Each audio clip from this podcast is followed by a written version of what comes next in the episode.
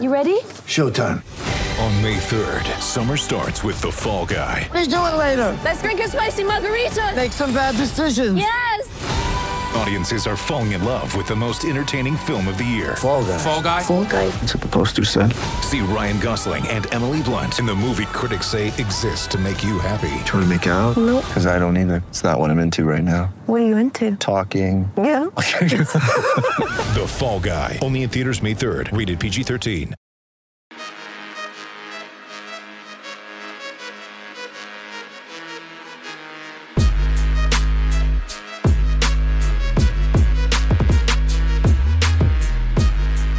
Willkommen zur 356. Folge von Jeden Tag NBA, dem Podcast für Leute, die sich jeden Tag mit der NBA beschäftigen wollen. Und wir beschäftigen uns heute mit dem Rest der Supporter-Fragen in der Answering Machine. Und natürlich ist immer noch der Nikolas Gorni am Start. Hey Nico.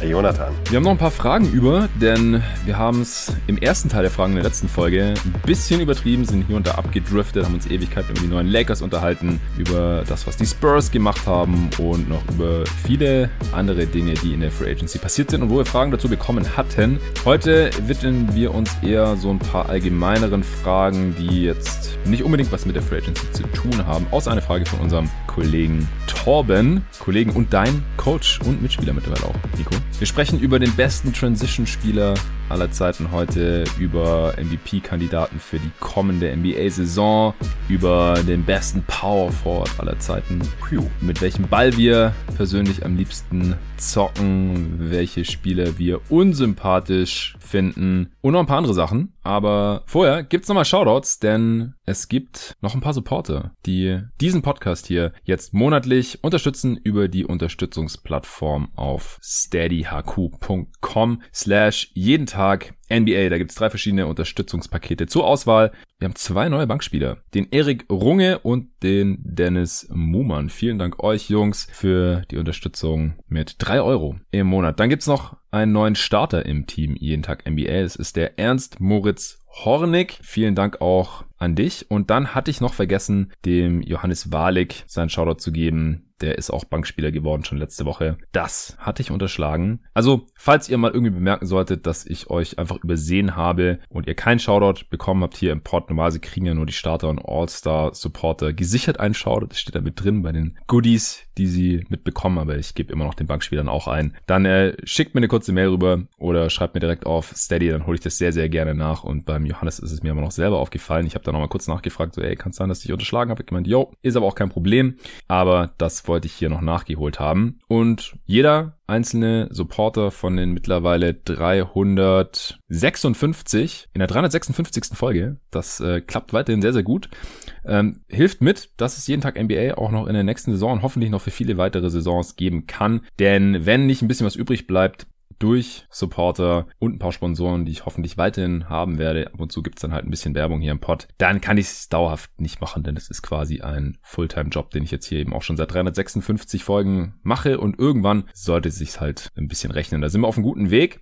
Falls ihr euch wundert, wieso die Zahl der Mitglieder nicht immer um so viele Supporter ansteigt, wie ich hier Shoutouts gebe, ist ab und zu mal springt halt auch einer ab, leider. Also gerade die jährlichen Mitgliedschaften, die laufen halt auch nach einem Jahr ab und deswegen, wenn ihr eine jährliche Mitgliedschaft habt, dann checkt doch vielleicht mal, ob ihr die schon im Voraus gekündigt habt. Das sehe ich auch immer wieder. Leute schließen ab und kündigen dann direkt die jährliche Mitgliedschaft, falls ihr weiterhin supporten wollt. Eigentlich, dann wäre es cool, wenn ihr das mal checken würdet, damit es nicht automatisch einfach endet und dann äh, springen aus mir unbekannten Gründen auch immer mal wieder Support ab. Es kommt zum Glück sehr, sehr selten vor, so ein, zwei im Monat oder so vielleicht. Ich frage dann auch meistens, hey, wie sieht's aus? Hätte ich irgendwas besser machen können im Pod? Ähm, meistens kriege ich keine Antwort oder dann schreiben die Leute, nee, alles gut, ähm, ich habe bei mir ist gerade noch ein bisschen eng oder irgendwie sowas, alles cool. Also es sollen ja hier auch nur Leute unterstützen, die sich das eben leisten können, drei, fünf oder zehn Euro im Monat zu supporten.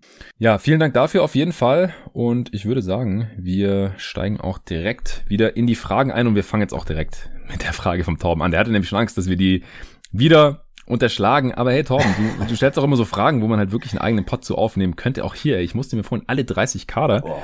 nochmal reinziehen und äh, mir überlegen, wer denn jetzt hier die Breakout-Kandidaten sind. Er hat geschrieben, Jungs, eure Breakthrough-Kandidaten für die kommende Saison, die sich aufgrund der Free Agency-Aktivitäten in eine bessere Ausgangssituation gebracht haben.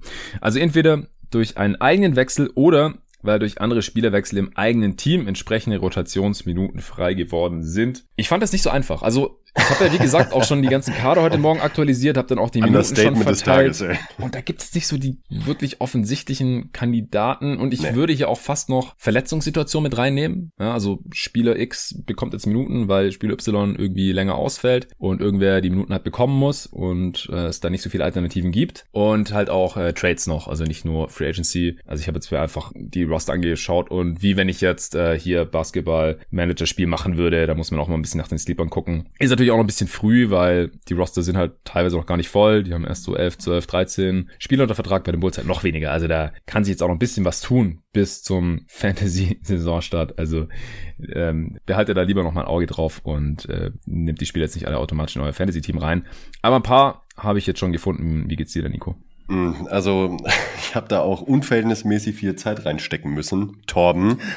ähm, und bin mit meinem Ergebnis trotzdem maximal unzufrieden. Oh. Ist jetzt nicht so, als habe ich jetzt irgendwie so viele Spieler gefunden, wo ich dachte, yo, also die äh, kann ich guten Gewissens nennen. Hm. Ich habe da eher so einen Kompromiss gefunden, habe ein, zwei Kandidaten auch gefunden, die aufgrund äh, der Gründe, die du gerade angesprochen hast, wie Verletzungen eventuell profitieren könnten, aber musste halt leider akzeptieren, ähm, dass das halt nicht in die Kategorie fällt, äh, dass es irgendwie durch die Free Agency entstanden ist, diese Situation. Beispielsweise Paul George kommt, kann nochmal als erste Option spielen nächstes Jahr. Ähm, Terrence Mann wird, wird wahrscheinlich die Möglichkeit haben, viele Minuten zu zeigen, aber es hat Ja. halt im Grunde nichts mit der Offseason zu tun. Also es hat halt nur, es ist halt nur auf die ähm, Verletzung von Kawhi Leonard zurückzuführen, mehr oder weniger. Ja. Und deshalb habe ich sowas dann halt nicht mit reingenommen, obwohl ich es eigentlich ganz gerne genannt hätte, weil es mir sonst stellenweise schon an Alternativ mangelt hat. Ja, ich habe die eiskalt Ähm, mit reingenommen. Du hast die Eiskalt mit reingenommen. Ja gut, äh, ja, hey, wenn man die Regeln so ausdehnen möchte, kein Problem. Hey, ist mein Pod. ja, Kann ich machen, wenn ich Bock habe. Und hätte ich dir auch als Gast wohl, ja. eingeräumt. Die habe ich halt rausgenommen und deshalb ähm, ist meine Auswahl halt ähm, extrem bescheiden und auch äh, äußerst unzufriedenstellend, meiner Meinung nach. Hey, du machst die Hörer richtig heiß, dann äh, fange ich mal an. Also ich habe auch Terrence Mann drin, es ist einfach offensichtlich. Und hey, man kann es sogar so ein bisschen so hindrehen, weil sie haben jetzt irgendwie zumindest keinen Free Agent geholt, der Ja, come on, Mann, vor die Nase gesetzt wird. Nein, nein, dann sind da auch noch mehr Minuten auf der 2 über oder brauchen sie noch ein bisschen Ballhandling. Okay. okay. Ja, aber er Terrence, Terrence Mann ist ein Breakthrough-Kandidat. Also das ist Ja, ein genereller ja. Ein genereller schon, klar. Ja. Äh, die anderen, die fallen da aber, glaube ich, fast alle noch ein bisschen mehr ins Raster. Also ich habe noch äh, Carol Lewis von New Orleans Pelicans, weil Lonzo Ball und Eric Bledsoe weggetradet wurden und nur Satoransky und Garrett Temple. Also ich glaube, gegen die kann er sich durchsetzen und ist jetzt auch im zweiten Jahr, da machen Spieler öfter mal einen Sprung. Also ich glaube, Lewis Ja, von den auch. Pelicans. Ja, hast du auch, okay. Ja. Sind wir uns einig? Dann hau du mal den nächsten raus. Ich hätte noch, äh, ein bisschen unkonventionell, aber gerade aufgrund der Verletzung, aber ich glaube, Spencer Dinwiddie hätte die Möglichkeit, Mhm. nochmal ordentlich zu glänzen in diesem Habe Jahr. ich, hab ich auch drüber nachgedacht, ja. Also weil ich glaube, dass er auch ähm, in der Theorie neben Bradley Beal besser funktionieren kann als Westbrook, was nicht heißt, Leute, beruhigt euch, was nicht heißt, dass ich Spencer Dinwiddie zwingt als besseren Spieler als Russell Westbrook. Doch, betrachte. genau das heißt es. Steinigt Nico auf Twitter. Wahrscheinlich heißt es das, macht mich ruhig fertig. Naja, es geht halt vor allem dar- darum, dass Spencer Dinwiddie halt auch einen ähm, Wurf hat, der zumindest okay ist im Vergleich zu Westbrooks und Ja. äh, Offball auch funktionieren kann. Ähm, und da glaube ich halt, dass er in einer tragenden Rolle, die halt ohne Wenn und Aber bekommen wird, äh, neben Bradley Beal ähm, in diesem Washington-Team, glänzen kann. Man weiß halt nicht, wie er jetzt, äh, wie fit er ist nach der Verletzung, das muss er zeigen, aber ich würde ihn durchaus als Kandidaten sehen, der ähm, ordentlich, eine ordentliche Schippe drauflegen kann. Ja, ich glaube, wenn die Krankenakte nicht solide aussehen würde nach seinem Kreuzbandriss, er soll ja auch schon wieder fit sein, dann hätten die Wizards ihm auch nicht diesen Deal gegeben. Ich glaube auch. Also der ist jetzt wirklich in einer Situation, wo er viel spielen muss und auch eine große Rolle haben wird. Vielleicht nicht so groß wie die, die Westbrook inne hatte. Vielleicht äh, wird dann da auch wieder, also ich meine, Biel war schon fast Topscorer der Liga, der kann jetzt nicht so viel mehr machen, aber vielleicht ein bisschen mehr On-Ball-Sachen auch, dann kann äh, Dinwiddie auch neben ihm äh, definitiv funktionieren. Sein Wurf fast ein bisschen schlecht gemacht, weil die Quoten teilweise nicht so geil aussehen, aber er hat halt auch unglaublich viele Dreier genommen, hohes Volumen. Mhm. Wenn er weniger dieser Dreier nimmt, dann geht die Quote hoch oder eventuell geht sie so oder so hoch, weil er hat ja auch jetzt nicht viel neben den ganzen Stars da in Brooklyn zocken können, sondern halt in diesen Prä-Star-Era-Nets-Teams, die auch, ja, maximal so gut waren, wie die Wizards es wahrscheinlich nächste Saison sein werden. Oder so ungefähr um den Dreh halt. Und ich kann mir schon vorstellen, dass er eine gute Saison zocken wird, ist jetzt auch in seiner Prime und so. Äh, ich habe ihn trotzdem jetzt nicht mit hier reingenommen, weil er halt bei den Nets schon mal ziemlich gut unterwegs war. Ich habe aber ein Teammate von ihm und zwar eigentlich sein Backup Aaron Holiday. Denn ich glaube, dass der auch in Ermangelung an Alternativen auch relativ viel spielen wird. Ich kann mir auch vorstellen, dass wir da Three-Guard-Lineup sehen werden, weil den Video auch relativ groß ist, auf die zwei rutschen kann. Haben wir in Washington in der letzten Saison auch viel gesehen. In den Playoffs hat auch Raul Neto gestartet, neben Westbrook und äh, Beal. Neto wurde jetzt aber auch re-signed, also wenn Holiday jetzt irgendwie keinen Schritt nach vorne macht, dann äh, kann es auch sein, dass er kein Breakthrough-Jahr hat, aber ich glaube, hier hat er bessere Chancen als noch in Indiana. Mein nächster Kandidat wäre aber Isaiah Stewart denn die Pistons haben Plumlee weggetradet zu den Hornets und jetzt haben die da nicht mehr so viel Spielematerial gerade auf der 5. Also sie können natürlich noch Small spielen, aber Stewart wird jetzt dauerhaft da zum Starter werden, der wird wahrscheinlich auch um die 30 Minuten bekommen und dass er sehr produktiv sein kann, das hat der Rookie ja auch schon gezeigt und ich denke, der darf sich da jetzt mal richtig austoben. Die Pistons werden eh nicht gut nächste Saison. Sie haben noch Kelly Olynyk, der als Stretch 5er hinter ihm spielen kann, aber auch neben ihm spielen kann. Also der wird ihm da jetzt nicht wirklich die Minuten klauen. Also ich denke, also der Stewart, der könnte ein sehr gutes Jahr auflegen, weil sie halt Plumlee getradet haben. Ja, dann würde ich noch ergänzen ähm, mein Homer-Team, äh, die Spurs, dadurch, dass äh, DeMar DeRozan und Rudy Gay nicht mehr im Team sind, die Aha. halt beide noch ordentlich Minuten gesehen haben. Ähm, Ja.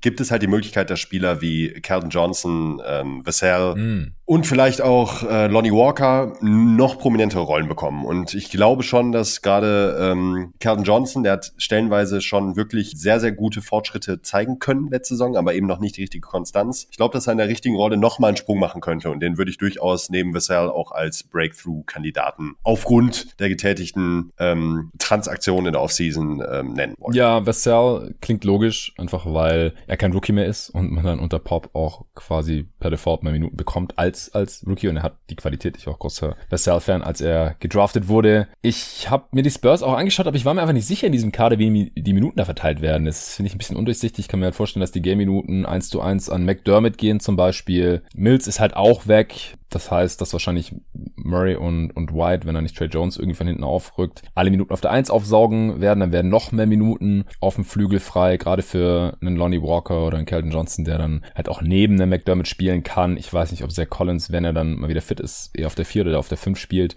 Deswegen habe ich mich da letztendlich, ich konnte mich da nicht entscheiden. Ich wusste nicht, wer da jetzt wirklich eine größere Rolle bekommt, aber ich kann mir schon vorstellen, dass irgendwer bei den Spurs ein Breakthrough haben wird. Bei den Raptors ähnliche Situationen.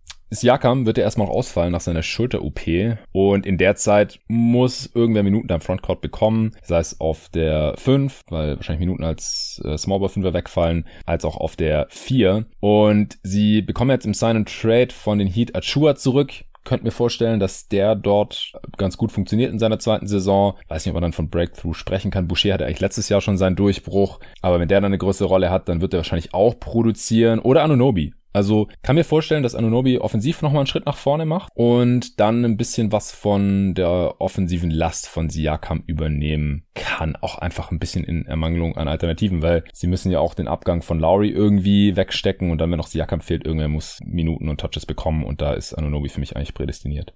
Hast du noch wen? Nee, das war's schon. Das ist das Problem. Ich habe alle Teams durchforstet Ja. und äh, das ist mein sehr überschaubares, mageres Ergebnis. Ich habe noch ein paar Honorable Mentions, sind teilweise jetzt aber auch nicht so super überzeugend, wahrscheinlich die Cases oder halt so halbwegs der Free Agency geschuldet. Also ich glaube einfach, dass Lamello nach dem Abgang von Devonta Graham und der wurde jetzt halt bisher nur durch Ish Smith ersetzt, eine noch größere Rolle haben wird. Er wird auf jeden Fall von Anfang an starten, vielleicht noch mehr Minuten sehen als noch als Rookie, wo er ein bisschen an der kürzeren Leine war, zeitweise in der Saison. Ich glaube auch, dass er einfach nochmal besser sein wird und ich kann mir vorstellen, dass er in der zweiten Saison schon richtig, richtig gut wird und schon als richtiger Star dann angesehen wird. Das ist dann wahrscheinlich keine Überraschung, aber vielleicht sieht Torben das dann noch so ein bisschen als Durchbruch und lässt uns das durchgehen oder mir das durchgehen. Bei den Lakers habe ich auch geguckt, so wer von diesen Spielern könnte sich da jetzt durchsetzen. Wir haben es im letzten Part ja lang und breit diskutiert, wussten am Ende immer noch nicht so genau, wer da jetzt spielen wird. Aber ich kann mir schon vorstellen, dass Malik Monk die Saison seines Lebens zocken könnte und dann auch von den Lakers natürlich total, von den Lakers-Fans auch total overhyped wird. Wir haben es ja erst gesehen bei Caruso oder Kuzma oder so, weil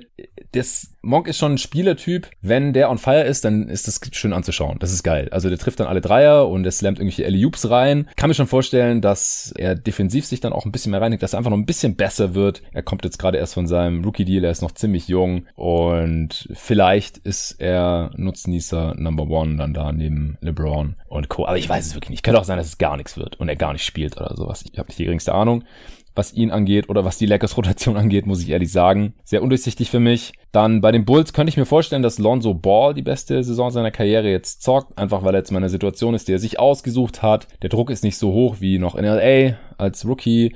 Dann ähm, New Orleans, weiß ich nicht, wie sehr er da Bock drauf hatte, ist jetzt auch bei der ersten Gelegenheit quasi abgehauen. Ich finde den Fit in Chicago eigentlich ganz geil, auch so offensiv im Halbfeld kreieren halt Rosen und Levine und wenn er seinen Dreier da bestätigen kann und dann halt noch ein bisschen was in Transition macht, was Playmaking angeht und dann halt immer noch so als Passstation funktioniert. Defensiv wird er auch gefragt sein in diesem Team, um es mal so auszudrücken. Und das gleiche gilt eigentlich auch für Patrick Williams. Also er muss starten und viel spielen auf der Vierstand Stand heute. Sie haben da gar keine Alternativen.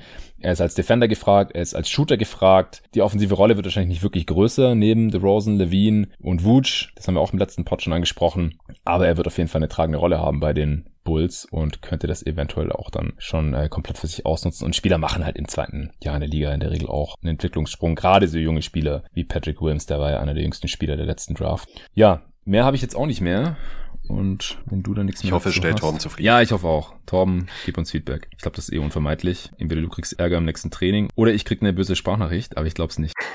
äh, Nathan, Jule hat nicht eine, nicht zwei, nicht drei, sondern gleich vier Fragen für uns. Ja, Gönnung. Äh, hi Jonathan, hi Nico. Erstens, bei welchem Spieler ist eurer Meinung nach ein Trade wahrscheinlicher? Lillard oder Beal? Welche Teams können interessiert sein und wie sähen mögliche Trade-Pakete aus? Willst du anfangen? Oh, ja, ähm, Du hast dir die Frage ausgesucht. ja, ja, klar. Also das stimmt natürlich. Also ich denke, dass nachdem wie der Sommer jetzt auch gelaufen ist bisher, es wahrscheinlicher ist, dass Lillard einen Trade fordern wird. Ja. Ähm, denn die Gründe, warum er das tun könnte, sind ja offensichtlich, dass eben die Portland Trailblazers nicht konkurrenzfähig sind. Und da sind jetzt auch keine großartigen Moves passiert, die das Ganze irgendwie ändern würden. Von daher ähm, rechne ich eher damit, dass wenn einer von den beiden einen Trade fordert, es Lillard sein wird. Äh, ja, die Pakete wurden eigentlich schon mehr oder weniger in den Medien diskutiert in den letzten Wochen, ja. als das äh, Thema aufkam. Ähm, ich halte immer noch für am realistischsten und auch am sinnvollsten mehr oder weniger einen Trade für Ben Simmons und halt eben nicht CJ McCallum für Ben Simmons, sondern eben Damian Lillard. Ähm, mm. Logischerweise noch Filler dazu. Mhm. Ähm, ich glaube, das wäre für die Sixers eine sehr runde Sache, logischerweise. Ja aber eben auch für die ähm, Trailblazers. Denn ich glaube nicht, dass man für Damian Lillard, also die Teams, die für ihn traden können, wie zum Beispiel noch die Pelicans, die würden mir noch als äh, Partner, potenzieller Partner einfallen. Ähm, es ist halt die Frage, was die Blazers wollen. Wahrscheinlich wollen sie einen super Spieler und viele Picks, wie jeder, wie jedes Team haben möchte mhm. für ihren Superstar. Bekommt man aber in der Realität oft nicht. Und dann ist vielleicht so ein Fringe All-NBA-Spieler und All-Star wie Ben Simmons gar nicht so schlecht, wenn man das Ganze noch ein bisschen anreichern kann. Je nachdem, da muss ich ganz ehrlich sagen, fällt mir jetzt nicht nicht ganz konkret was ein, was man da noch ergänzen könnte von Seiten der Sixers. Ja. Ich halte es aber nicht für ausgeschlossen. Ja, sie haben halt noch Maxi, Thibault, äh, Genau, Springer. sie haben halt Trade-Masse. So, genau, auf jeden Fall. junge Spieler und ja. ein paar Picks wäre schon möglich. Und die Pelicans haben halt Picks ohne Ende. Ja. Und Ingram. Und Ingram, genau. Ähm, das sind so die beiden, die sich für mich jetzt so auch vom Fit her ähm, nicht aufdrängen, aber für mich relativ plausibel erscheinen, dass ich die hier nennen möchte. Mhm. Ansonsten wird's halt sehr, sehr wild und spekulativ. Ist es sowieso, aber ähm, ich sehe jetzt nicht so die richtigen Suitor für Damian Lillard äh, in dem aktuellen Markenmächt. Ja, es... Weil Kai Kuzma spielt nicht mehr bei den Lakers, ne? von daher wird's halt schwer. Ey, irgendwer hatte doch auch gefragt, äh, warum die Lakers nicht ähm, AD gegen Lillard traden. Ja, weil die niemals AD traden werden. Das, der ist auch bei Clutch Sports. Also neben LeBron ist AD der bessere Spieler als Lillard. Auf jeden Fall, also mit, mit ganz deutlich. Also selbst wenn Lillard ähm, im Vakuum betrachtet der bessere Spieler als Davis sein sollte, wenn man das so sieht, was absolut legitim ist, ja. äh, würde ich ihn halt im Leben nicht für Davis tauschen in diesem Lakers-Team. Gerade jetzt ja. in diesem Lakers-Team. Ja, also, also, jetzt mit Westbrook und so hat sich das eh erledigt. Ja, aber auch vorher schon. Ja, vorher nein. Schon. Also das ist, wird einfach nicht passieren. AD wollte zu den Lakers. Wie gesagt, er ist bei Clutch Sports, er hat denselben Agenten wie LeBron, die sind dicke. Niemals im Leben wird AD getradet. Das glaube ich einfach nicht. Das ist total unrealistisch. Müssen wir nicht weiter darüber reden. Du hast die Frage auch nicht mit reingenommen. Ist mir gerade nur eingefallen wegen Lillard und möglichen Destinationen. Ich stimme dir zu. Also Lillard ist auch einfach drei Jahre älter. Macht sich wahrscheinlich langsam Gedanken so, was werde ich noch gewinnen in meiner Karriere mit 31 und Beal ist erst 28. Der hat da noch ein bisschen mehr Zeit, kann es ein bisschen gelassener angehen. Ich glaube halt, dass Lillard jetzt auch in Portland weiterhin in einer für ihn persönlich unzureichenden Situation ist. Die sind immer noch kein Container nach dieser Offseason. War realistisch gesehen auch nicht drin. Aber Zeller, Snell und McLemore sind halt die großen Signings jetzt. Das bringt dich nicht wirklich weiter und macht dich halt defensiv auch nicht besser, was die große Baustelle der Blazers war in den letzten Playoffs gegen die Nuggets. Das war ziemlich katastrophal. Also die werden weiter nicht um den Titel mitspielen. Lillard guckt sich es noch an. Ich habe es im vorletzten Pod mit Tobi, glaube ich, auch schon kurz angesprochen. Aber entweder er sagt jetzt gleich so in diese Offseason noch, ey Leute, sorry, aber der Kader ist mir zu schlecht. Ähm, wir haben jetzt zwar hier einen neuen Coach mit Billups, den ich mal im Interview als gut befunden hatte, aber wie ist alles gelaufen ist, gefällt mir nicht so. Das Team ist immer noch nicht geil. Tradet mich gerne. Oder er wartet bis zur Trade Deadline oder bis zur nächsten Offseason. Aber ich glaube auch, dass es früher als bei Bradley Beal der Fall sein wird, denn mit Portland da wird er einfach nicht besonders weit kommen jetzt hier auf absehbare Zeit. Und äh, wie gesagt, er ist schon 31, er wird nicht ewig so weiter zocken können. Was halt dagegen spricht, ah, ich habe das Thema auch schon gefühlt fünfmal behandelt hier bei irgendwelchen Answering Machines, haben nicht wir beide auch schon mal drüber gesprochen? Und dann halt auch immer noch in der ich glaube schon. Ja, ich glaube auch. Es ist jetzt halt auch schon seit Monaten Thema. Und äh, dann in der Five Show mit, mit Dre und Julius haben wir das auch schon besprochen, Beal und Lillard, ich bin das Ganze mittlerweile auch ein bisschen überdrüssig, muss ich ehrlich sagen, weil selbst wenn ich es bei Lillard für wahrscheinlicher halte, die Blazers müssen ihn jetzt halt überhaupt nicht traden, denn er ist noch unter Vertrag bis 2025. Das, also bis 2024, dann hat er eine Play Option. Das heißt, er kann frühestens in drei Jahren selber weggehen. Warum willst du denn unbedingt jetzt im Jahr 2021 traden, wenn, wenn du es nicht musst? Und klar, Superstars wie Lillard, die haben immer Leverage und wenn die dann keinen Bock mehr haben, haben wir x-mal gesehen, ja, AD in New Orleans, früher Vince Carter in Toronto und sowas. Das wird dann immer unschön oder auch Harden erst in, in Houston. Kriegen früher oder später ihren Willen und das Paket wird dann halt mit der Zeit normalerweise auch nicht besser. Aber so richtig den Hebel hat Lillard jetzt halt noch nicht. Drei Jahre, bevor er frühestens aus Portland abhauen könnte. Und in drei Jahren, da ist er dann halt auch schon 34. Also ich glaube nicht, dass er bis 2024 in Portland bleiben wird. Aber diese Offseason noch getradet, wenn er diese Offseason noch getradet wird, dann wäre ich auch ein bisschen überrascht, weil dann würde sich schon in Portland zum Boomer machen und das das will er ja nicht. Das ist, glaube ich, mittlerweile auch klar geworden, dass ihm sein Ruf und sein Standing da schon sehr, sehr wichtig ist. Und Beal, ich finde die Wizards eigentlich sneaky ganz solide zusammengestellt, muss ich sagen. Nach dem Westbrook-Trade, da kamen äh, brauchbare Spieler. Jetzt nach dem Sign-and-Trade für Dinwiddie. Also ich sehe die jetzt aktuell nicht als schlechter an. Also die sind eher ein bisschen tiefer und runder als in der vergangenen Saison. Und da sind sie ja schon in die Playoffs gekommen. Also ich weiß noch nicht genau, wer da startet. Finde ich ein bisschen unklar. Aber Dinwiddie, Beal, KCP, das sind schon mal drei Starter-Level-Spieler für zwei Guard-Positionen. Eventuell starten alle drei, weil halt auch alle drei relativ groß sind. Vielleicht switchen können. Cordell Pop kann standardmäßig den, den besten Gegenspieler da verteidigen. Und äh, dann haben sie halt verschiedenste Spieler noch im Frontcourt mit Gafford, Harrell und Thomas Bryant, drei völlig verschiedene Center-Typen. Kann man schon coole Lineups basteln, glaube ich. Dann im Frontcourt mit Bertans, den Shooter, Chimura, den athletischeren Dude, äh, Kuzma, Avdia, alle irgendwie einerseits ein bisschen redundant, aber es ist halt schon auch Tiefe. Mit Kispert und Win Now, Shooter gedraftet immerhin mal. Also äh, Holiday, solider Backup, wo ich wie gesagt ein bisschen Breakout-Potenzial sehe. Neto noch ein solider dritter Point Guard. Also ich kann mir schon vorstellen, dass Biel sagt, ja, solide, da kann ich wieder um die Playoffs mitspielen, das probiere ich jetzt mal. Und dann gucken wir mal, was in ein, zwei Jahren ist. Und vielleicht unterschreibt er im Oktober ja auch direkt seine Extension. Und dann ist er sowieso langfristig an die Wizards gebunden. Also mit 28 sehe ich da halt noch nicht so die Not. Der kann in ein, zwei, drei Jahren immer noch einen Trade fordern. Dann ist er immer noch in seiner Prime. Deswegen, ähm, ja, habe ich mir da jetzt auch keine Trade-Pakete mehr überlegt, ehrlich gesagt. Finde ich absolut nachvollziehbar. Schön. Und der Nathan hat ja noch drei andere Fragen.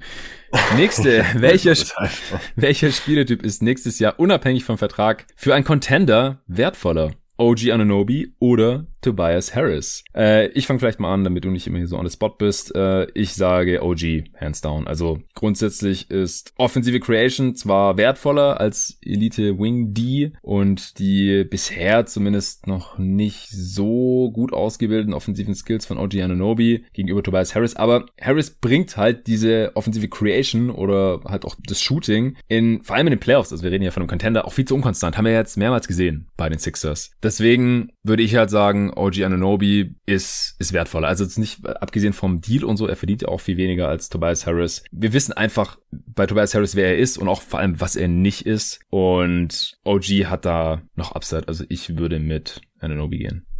Ja, das wäre bei mir eine sehr ähnliche Argumentation. Also es hängt natürlich schon ein bisschen davon ab, was man jetzt genau möchte. Aber ich finde ähm, OG Ananobi viel universell einsetzbarer. Also den kann man eigentlich Den zu jedem braucht jeder Contender packen. Contender, Und genau. Der braucht jeder Contender und wird auch jedem Contender helfen. So. Und damit war das Thema für mich da erledigt. Klar, Harris bringt ein bisschen mehr Creation mit, äh, ein bisschen mehr Scoring, aber jetzt auch, wenn man mal ganz ehrlich ist, ähm, auch nicht in der Verlässlichkeit, in der es notwendig wäre, gerade in den Playoffs. Und ähm, Anunobi soll jetzt auch keine zweite Scoring-Option sein oder so, muss er aber auch nicht. Und äh, würde jetzt beispielsweise, stell dir Anunobi in diesem Lakers-Team vor. Perfekt. So, perfekt. Und ähm, Ja. ist halt genau der Spielertyp, nachdem sich alle Contender die Finger lecken. Von daher war die Antwort für mich relativ klar, weil Harris immer noch ein paar Fragezeichen. Ja. Dritte Frage von Nathan. Wer sind eurer Meinung nach die MVP-Favoriten dieses Jahr? Also, ich finde, das ist, also es gibt so viele Kandidaten, stand jetzt, wie Ja. schon lange nicht mehr, oder? Finde ich auch. Also es gibt keine, die sich so richtig aufdrängen. Es gibt so ein paar der alten Garde. ähm, wobei der alten Garde gibt's eigentlich, finde ich, nur Curry. Mm. Also jetzt, wenn ich mit alte Garde meine, so 30 plus. Okay. Ähm, LeBron sich dieses Jahr da einfach nicht, auch wenn er letztes Jahr da noch mitgespielt hat. Das liegt tatsächlich auch daran, dass ähm, die Medien nicht so drauf stehen, wenn mehrere Stars und in den Medien ist Russ Westbrook ein Star, ganz klar, ähm, in einem Team spielen. Ähm, Durant wird wahrscheinlich wieder eine Menge Load Management betreiben, fällt deshalb raus. Dadurch fällt er automatisch Harden raus, weil halt eben zu viele Stars in einem Team spielen. Ähm, Ich habe mir aufgeschrieben, Hierfür eigentlich wieder Jokic, weil ich mir vorstellen kann, dass auch ohne Murray Jokic eine sehr, sehr gute Offense und eine sehr, sehr gute Bilanz mit diesem Nuggets-Team auflegen wird. Ähm, bei Embiid ähnlich, wenn er fit bleibt. Jannis ist jetzt auch wieder dieser typische Kandid- Kandidat, nachdem alle gesagt haben, ja, einen dritten MVP müssen wir ihm jetzt nicht geben, obwohl er ja nur eine geringfügig schlechtere Saison gespielt hat letztes Jahr. Aber dadurch, dass er jetzt eben gerade auch in den Finals noch so extrem gut performt hat, ähm, könnte das jetzt wieder ein Grund sein, dass wenn er ähnliche Zahlen aufruft, was er wahrscheinlich tun wird, dass man sagt, ey, Janis ist der MVP-Mann, der Ja. ist gerade der beste Spieler der Liga. So. Und äh, dann ist natürlich noch ein Kandidat, das der letzte nicht mehr aufgeschrieben habe, ist äh, Luca.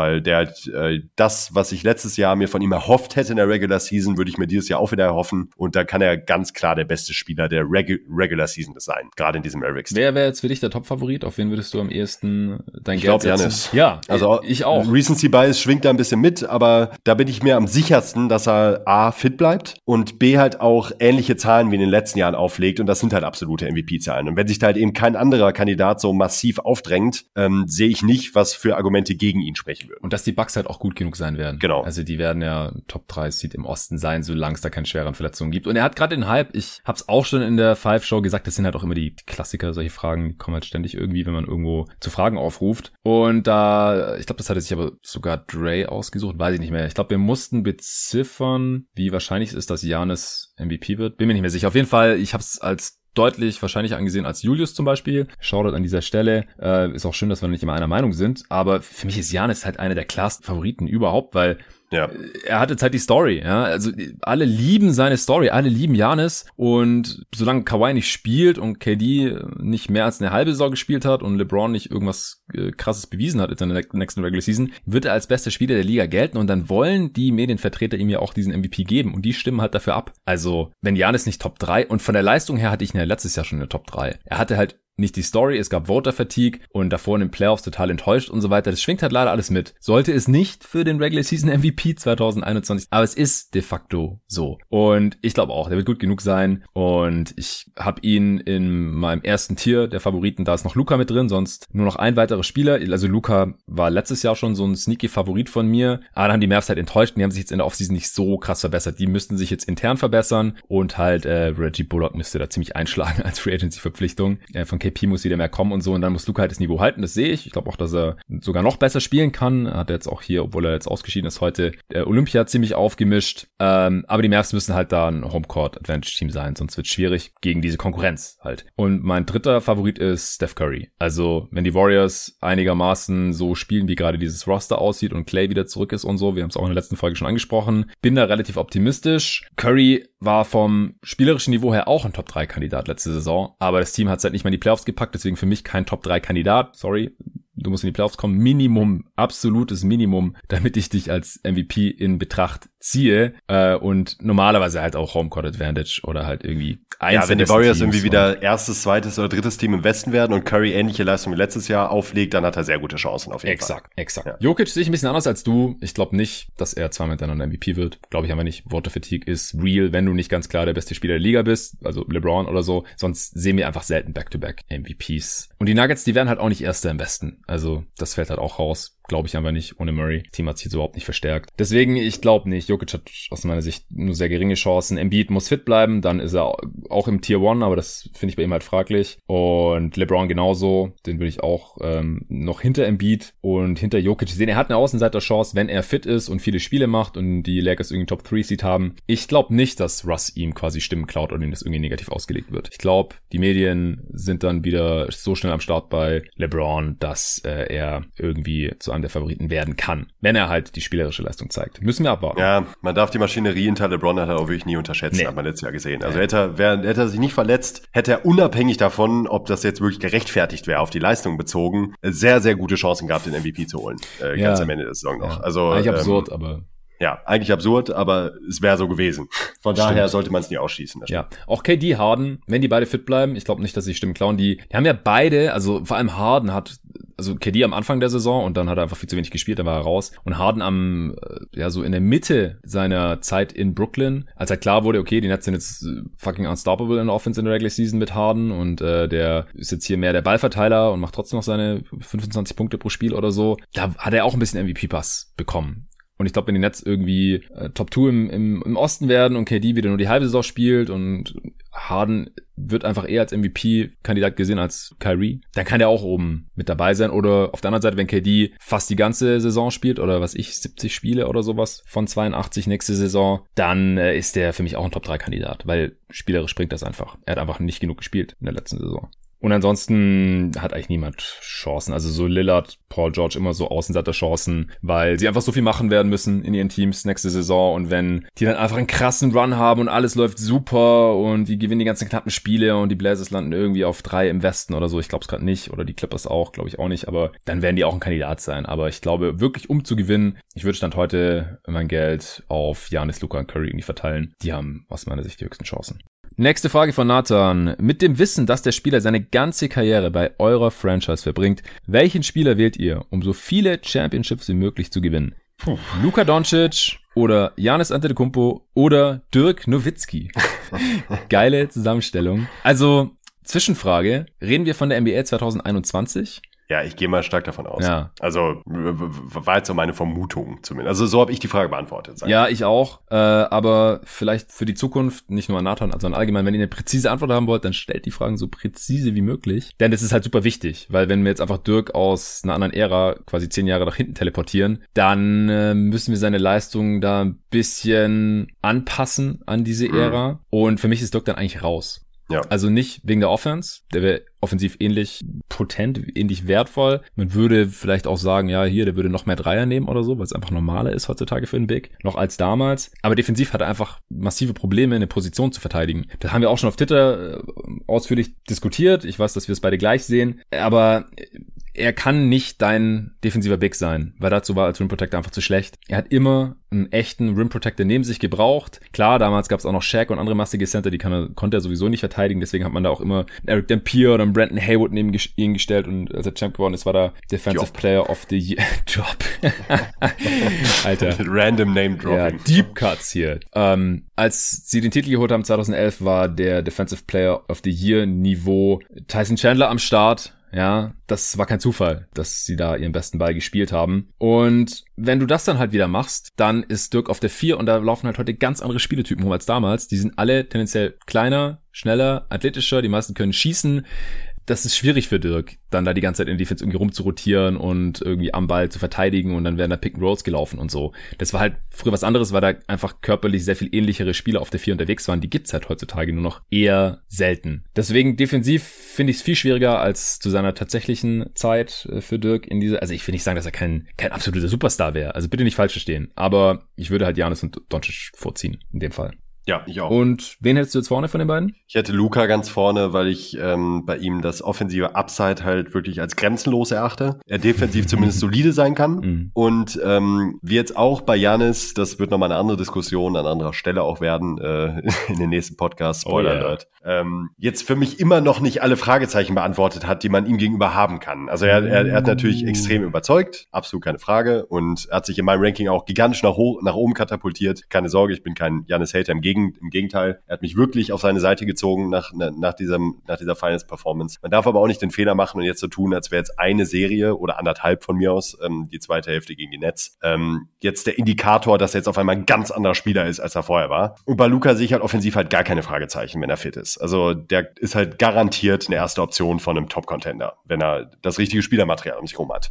Und äh, das sehe ich bei Janis auch, aber halt mit einem kleinen Fragezeichen dahinter und bei Luca sehe ich halt keins. Mhm. Äh, deshalb, also es ist super knapp, dadurch, dass Janis halt defensiv diesen massiv gigantischen Impact hat, den Luca natürlich niemals erreichen kann, egal wie gut er sich noch steigern sollte. Ähm, dafür so Teambuilding-mäßig, glaube ich, ist es auch noch ein bisschen leichter, um Luca herumzubauen. Ein bisschen, als um Janis. Also es sind wirklich Nuancen. Ne? Also Ja. ich, ich kann total damit leben, dass man Janis hier an eins sehen würde. Absolut. Ja, ähm, Stichwort offensive Schwächen. Wer hat die bessere Freiwurfquote gehabt in den Playoffs, Luca oder Janis?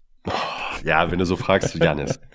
ja, war das nicht mal knapp. Ja, Luca hat halt absolut reingeschissen. 59 zu Ja, ja, es war halt hart. 53 Ja, ja. Prozent. Ja, aber Janis hat es halt auch heftig rausgerissen mit seinem, äh, mit seiner Game 6 Performance. Ne? Ja, äh, Luca ja, auch mal nee, klar, hat, hat halt gemacht. Er hatte auch mehrere Chancen. Auch über die Playoff-Karriere, und das sind bei Luca jetzt 13 Spiele, hat Janis die bessere Quote. Nur 61 würde ich- zu 60 Prozent. Ja gut, äh, Small Sample Size bei Luca, wir wissen, dass er einen besseren Ja, Touch ich würde alles wetten, dass Luca am Ende seiner Karriere eine deutlich bessere Freiwurfquote hat als Janis, sowohl in den Playoffs als in den Ja, ist mir Regular gerade nur aufgefallen. Aber ansonsten hat Luca halt wirklich offensiv keine Schwächen mehr. Und das halt im zarten Alter von, ist er schon 22? Warte mal, ich hab's vor mir. Ja, im Februar 22 geworden.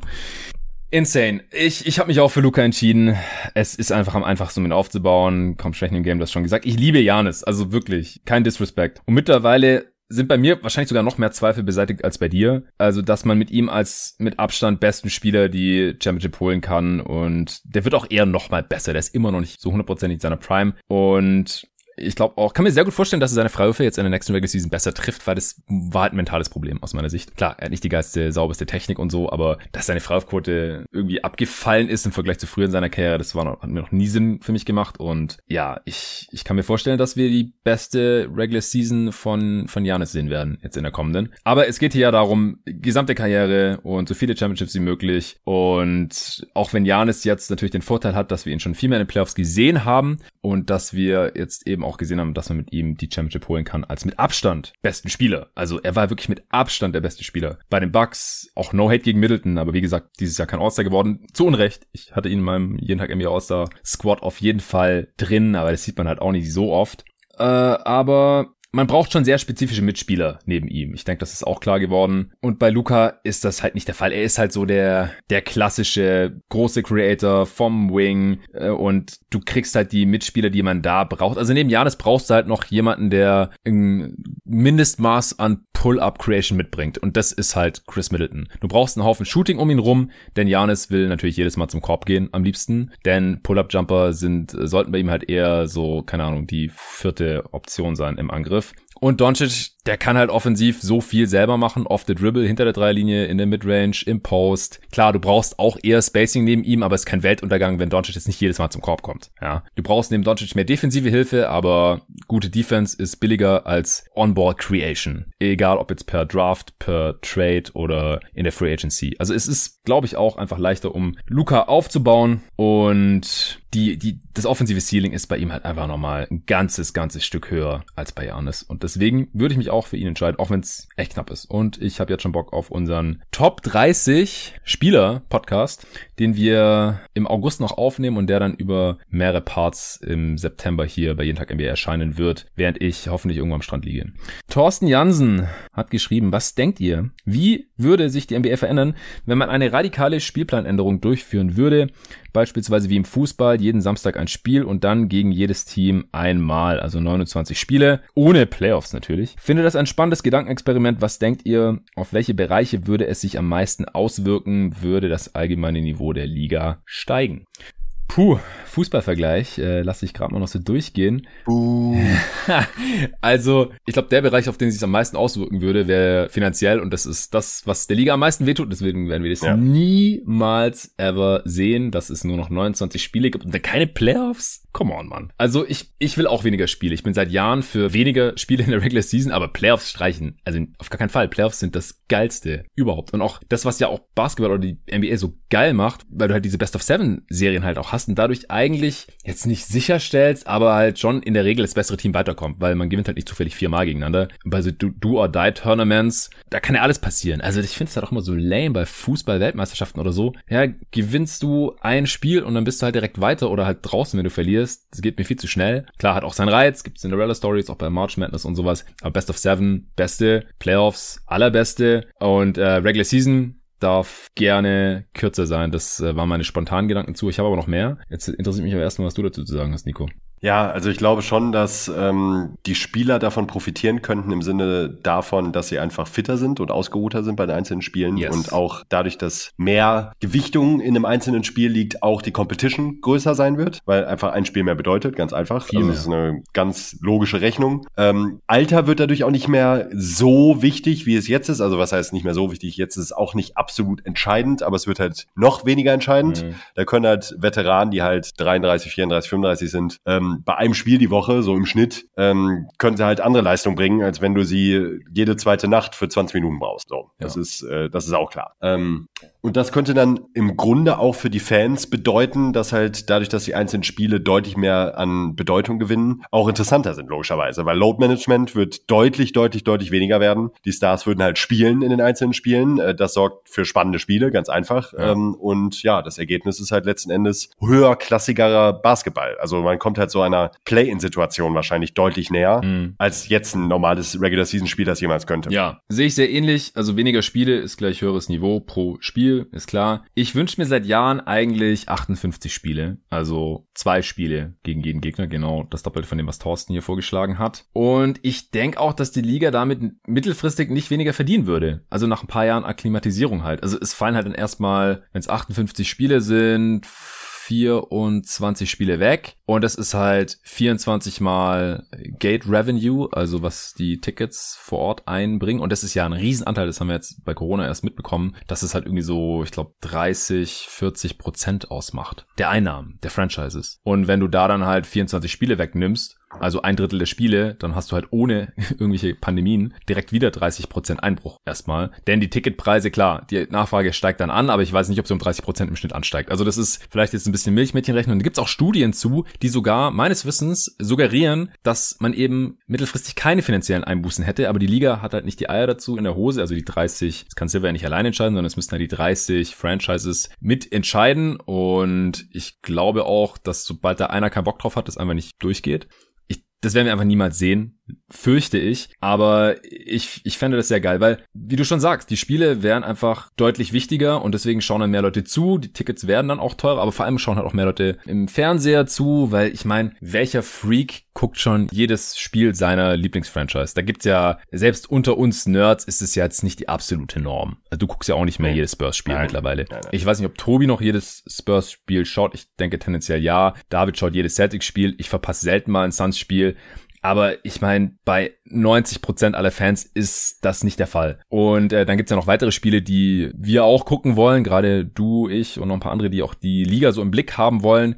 Ich versuche immer so viele National TV Games zu schauen, wie möglich, aber man schafft einfach nicht alle Spiele zu gucken, weil es sind 1150 Spiele pro Regular Season. Also wenn ich mehrere hundert davon sehen kann, bin ich ja schon zufrieden und habe ich trotzdem noch 80 Prozent oder so davon verpasst. Ja, und das, das ist einfach, man hat so ein bisschen FOMO. Also immer so Angst, scheiße, ich habe zu wenig Spiele gesehen, ich habe hier und da verpasst, ich habe von dem Spieler ja 90 Prozent seiner Spiele nicht gesehen und jetzt muss ich mir irgendwie überlegen, wie gut ist der und was äh, sollte der per Trade einbringen oder was sollte der verdienen und so. Klar, dann guckt man noch irgendwie Tape oder vergräbt sich noch in den Stats zusätzlich und spricht mit Leuten, die irgendwie jedes Spiel von dem gesehen haben oder sowas. Aber das wäre halt alles einfacher, wenn es nur noch 58 Spiele wären. Und das würde ja immer noch reichen. Also das sind dann immer noch 845 Spiele in sechs Monaten. Also die kann ja immer noch nicht ernsthaft jeder sehen. Ist immer noch viel zu viel. Also Hassan hat auch mal eine Umfrage gemacht auf Twitter. Manche Leute geschrieben, nö, ich will nicht weniger Basketball, dann kann ich weniger gucken. Nee, Mann, es sind immer noch viermal so viele Spiele, wie du realistisch sehen kannst. Sorry. Äh, hast du halt pro Nacht nur noch äh, sechs Spiele statt neun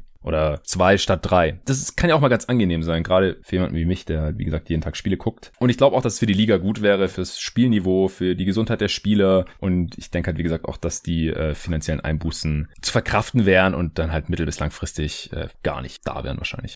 Christoph Leersmacher hat geschrieben, ja, jetzt kommt die große Frage hier.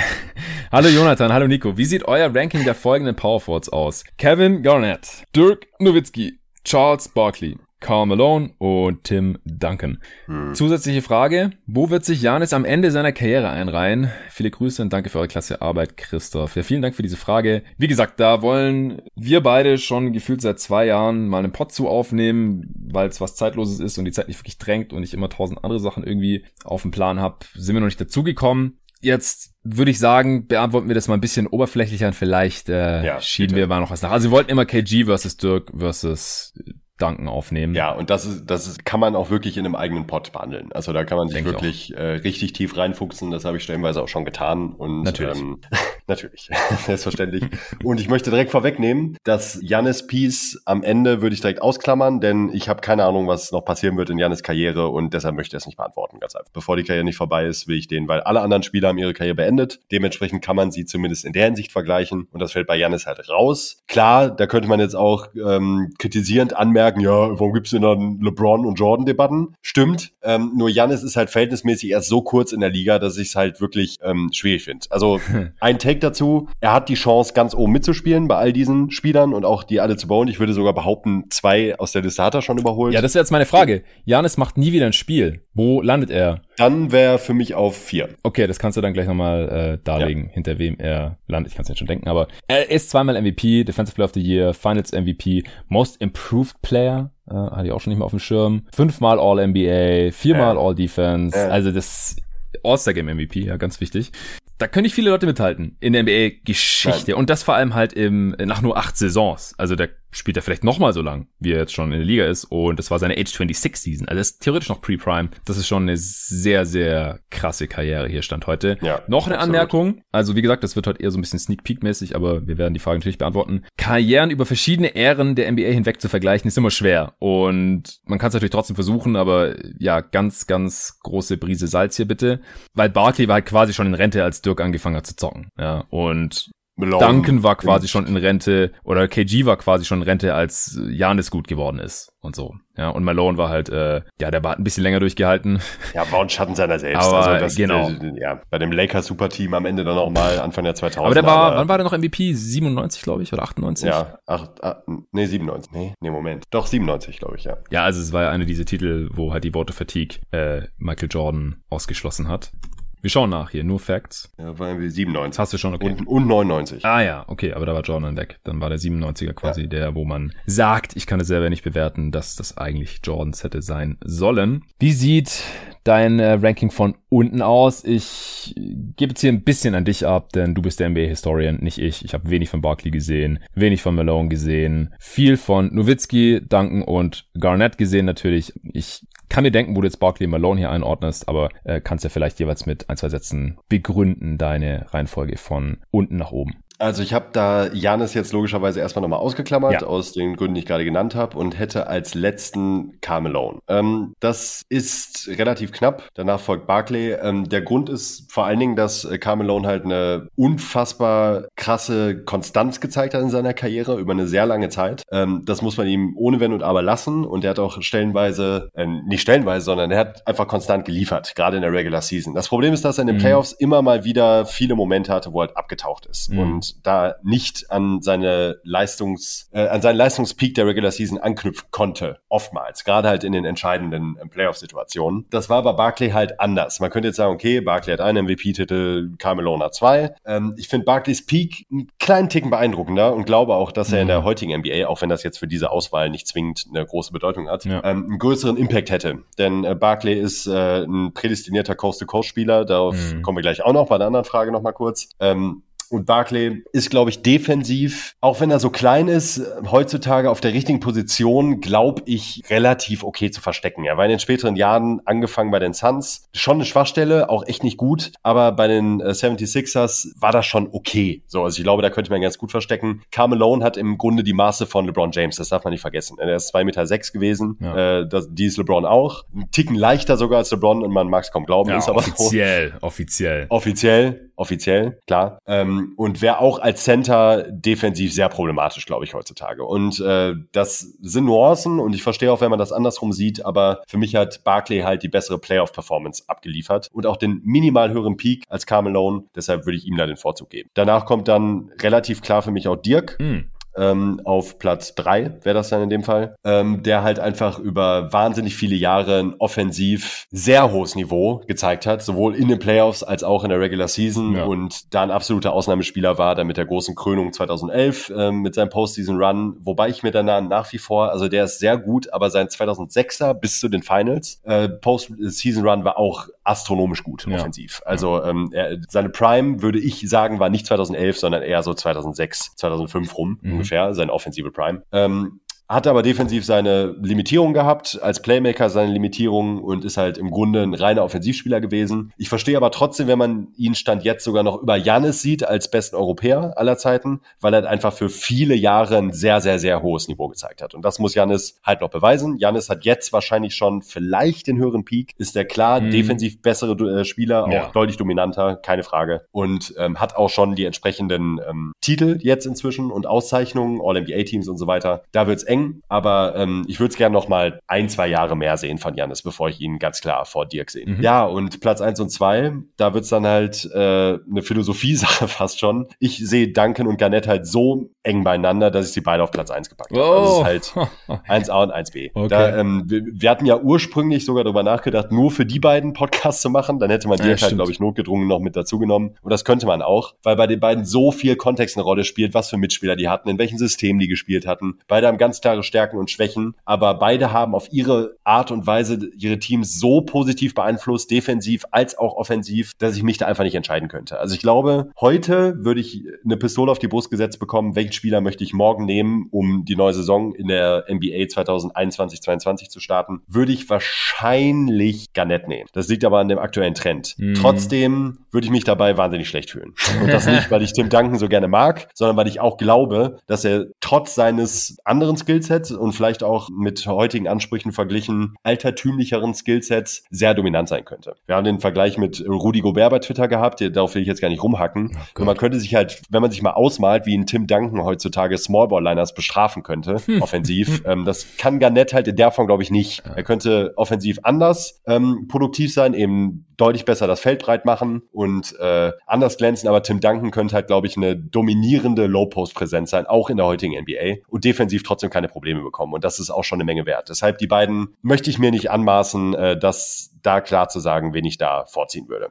Das ist so mein äh, Resümee. Ja, äh, kann ich alles nachvollziehen. Also nochmal kurz in der heutigen NBA, das war nicht die Frage, aber ich glaube, da wäre auch gar nicht meine erste Wahl. Weil er ist im Prinzip Er ist der prototypische Smallball-Fünfer, den man sich wünscht. Rim Protector. besserer Anthony Davis. Floor Stretcher. Besserer Ja, Anthony Davis, genau. wenn man so will. Er ist Genau. im Prinzip defensiv Anthony Davis und offensiv halt nochmal deutlich besser, als das AD gerade kann, weil er einfach mehr dribbeln und passen konnte. Er war ein Playmaker am Ball und war halt insane, was er als erste Option geliefert hat. Klar, da war der Teamerfolg nicht so da, aber die Wolves-Teams waren auch einfach mies zusammengestellt und einmal hat er es auch in die Western Conference Finals geschafft, also auch mehr als AD in New Orleans zeigen konnte. Er war auch länger da, hatte mehr Chancen, aber schwierig, sag ich mal gleich. Super, super schwierig. Aber KG war heftig. Er bringt halt Skills mit, die heute super, super, super wertvoll wären. Äh, Danken auch, wer, wer ganz knapp da an, an zwei über Nowitzki in der heutigen Ära. Haben wir schon gesprochen. Barkley wäre auch super interessant, aber von dem habe ich, glaube ich, zu wenig gesehen. Also ich könnte jetzt auch die Karrieren von Malone und Barkley einfach nicht ranken. Zu wenig gesehen. Äh, ich hätte tendenziell vielleicht Malone vor Barkley packt, aber das kannst du auch besser einschätzen, weil er einfach eine viel längere Karriere hatte als Barkley. Barkley war relativ schnell durch. Also als Malone noch MVPs gewonnen hatte, war Barkley eigentlich schon durch. Und ich habe, was die Karriere angeht, tatsächlich vorhin spontan Dirk vor KG gepackt. Weil Dirk in der, in der Alleinunterhalterrolle, also klar bester Spieler seines Teams, einfach auch besser war als Garnett über lange Jahre. Ja, das stimmt. Als erste Option einen Titel gewonnen hat, Ja. auch ohne Co-Stars und so weiter. Ähm, länger besser war auch, offensiv auch noch besser war und halt Offense ist einfach wertvoller als Defense. Also das hatten wir ja vorhin auch schon. Ich hätte Dirk, glaube ich, vor Garnett. Ich müsste mir nochmal genauer anschauen. Du fasst dich auch viel, viel mehr mit NBA-Historie und wie man Karrieren miteinander vergleicht und schaust dir nochmal alte Spiele und Serien zum x-ten Mal an und liest da Bücher und das mache ich halt alles nicht, ehrlich gesagt. Ich, mein Fokus ist einfach zu 95% auf der aktuellen NBA-Saison und bei dir ist es viel mehr auf History. Das ist auch cool, dass wir ergänzen uns da.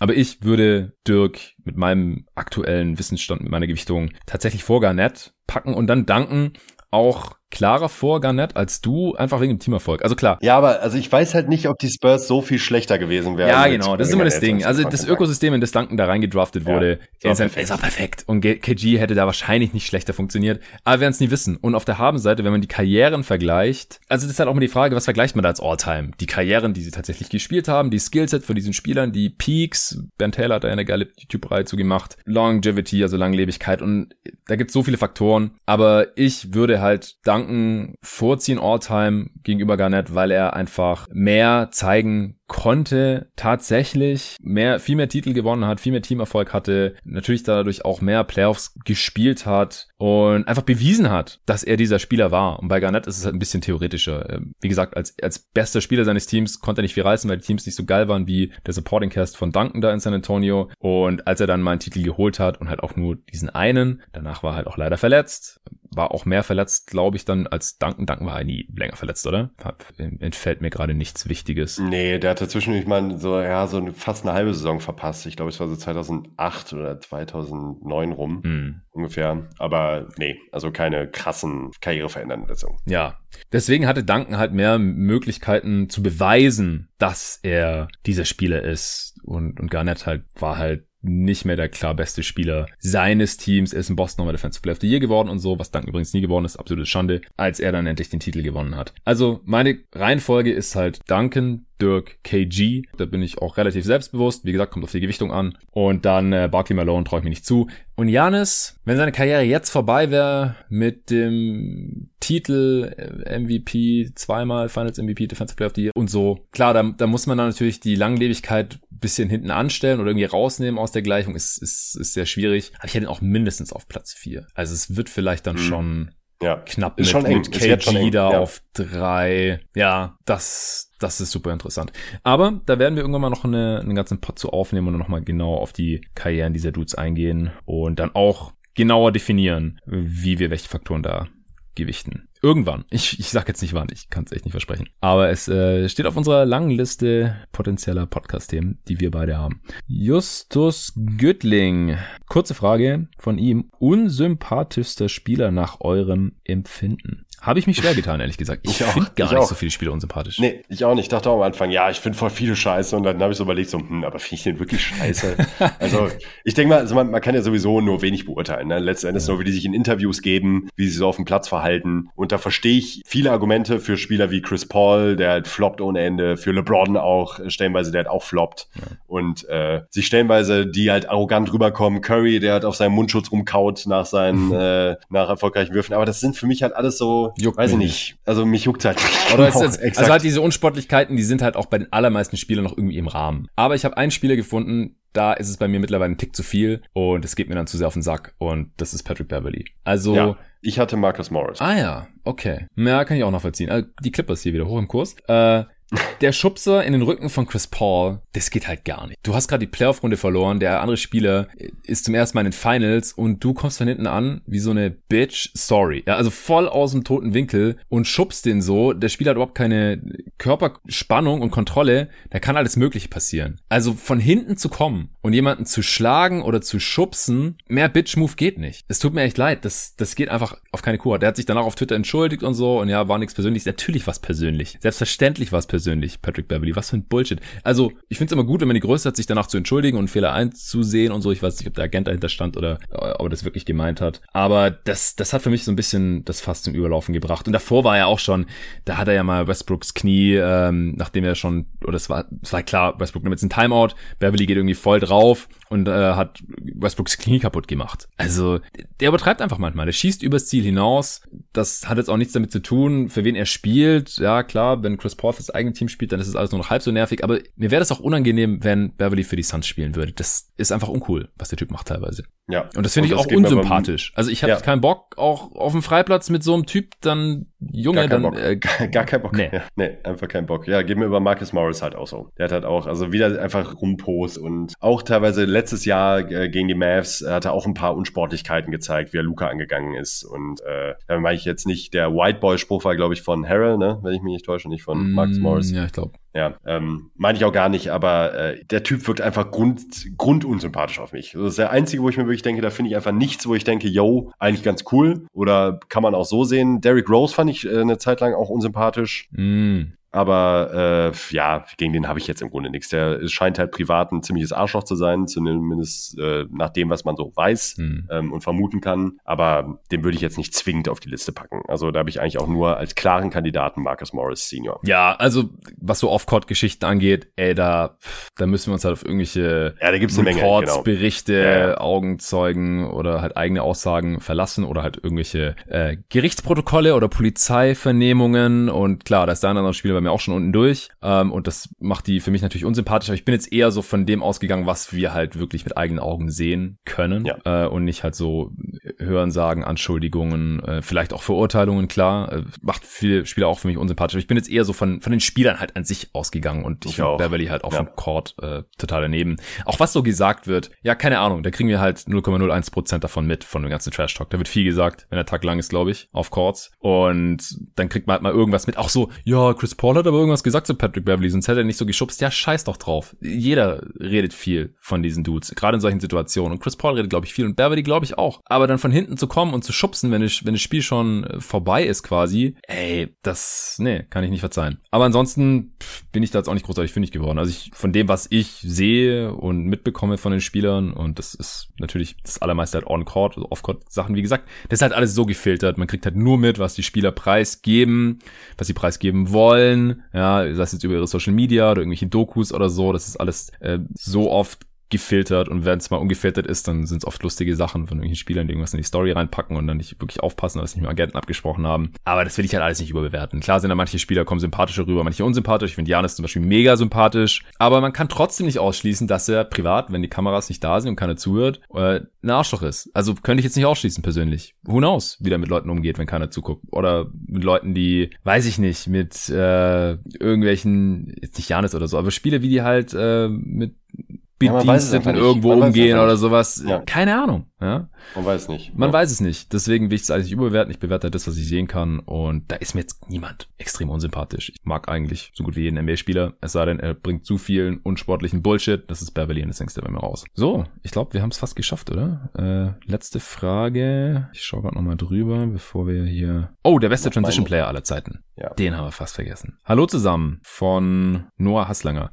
Ist Janis für euch der beste Transition-Spieler aller Zeiten? Wer würde sonst noch in Frage kommen? Ganz liebe Grüße, Noah. Geile Frage, Noah. Dankeschön. Äh, ich ich habe mich relativ intensiv mit der Frage auseinandergesetzt. Also vor allem, wie gut Mhm. Janis ist, jetzt so im Vergleich. Ich finde, All-Time ist es schwierig zu sagen, weil man halt auch keine Play-by-Play und Tracking-Stats findet für All-Time. Nur für die letzten, ich glaube, sechs Jahre habe ich zum Beispiel gefunden, wie effizient Spieler in Transition finishen. Ja, kann da so eine Marke sein. Janis ist auf jeden Fall oben mit dabei für mich. Wie sieht's da bei Ja. dir aus? Auf jeden Fall. Ähm, es ist halt auch die Frage, ob man jetzt das, ob man Transition jetzt als reine Transition Offense definiert oder ob man sich da eher so Coast to Coast vorstellt. Das ist für mich schon was anderes, weil Ja. ähm, Curry würde ich beispielsweise auch als wahnsinnig guten Transition-Spieler Ja. bezeichnen, aber der ist kein toller Coast to Coast Spieler. So, der Ja. ist nicht der Spieler, der den Rebound holt und dann äh, einfach von vom eigenen Brett zum nächsten durchgeht. Keiner kann ihn aufhalten und das war's. Ja, es ist mehr als Coast to Coast. Also es ist nicht Genau. nur, ja, ein Spieler grabt und geht dann durch. Es ist mehr als Coast to Coast, genau. Ja. Deshalb habe ich jetzt mal mal mich tatsächlich eher auf Coast to Coast bezogen, weil ich das, weil das für mich noch mehr, also keine Ahnung, wenn ich an Transition denke, denke ich an Fast Break und dann denke ich an einen Spieler, der den Ball fängt und dann den Fast Break initiiert und im besten Fall auch abschließen kann oder andere Sachen mit dem Ball macht. Dann machen wir kurz Transition und dann kannst du hast jetzt Coast to Coast, ja? Ja. Okay, gut, weil das ist ja enger eingeschränkt und dann können wir das gleich Ja.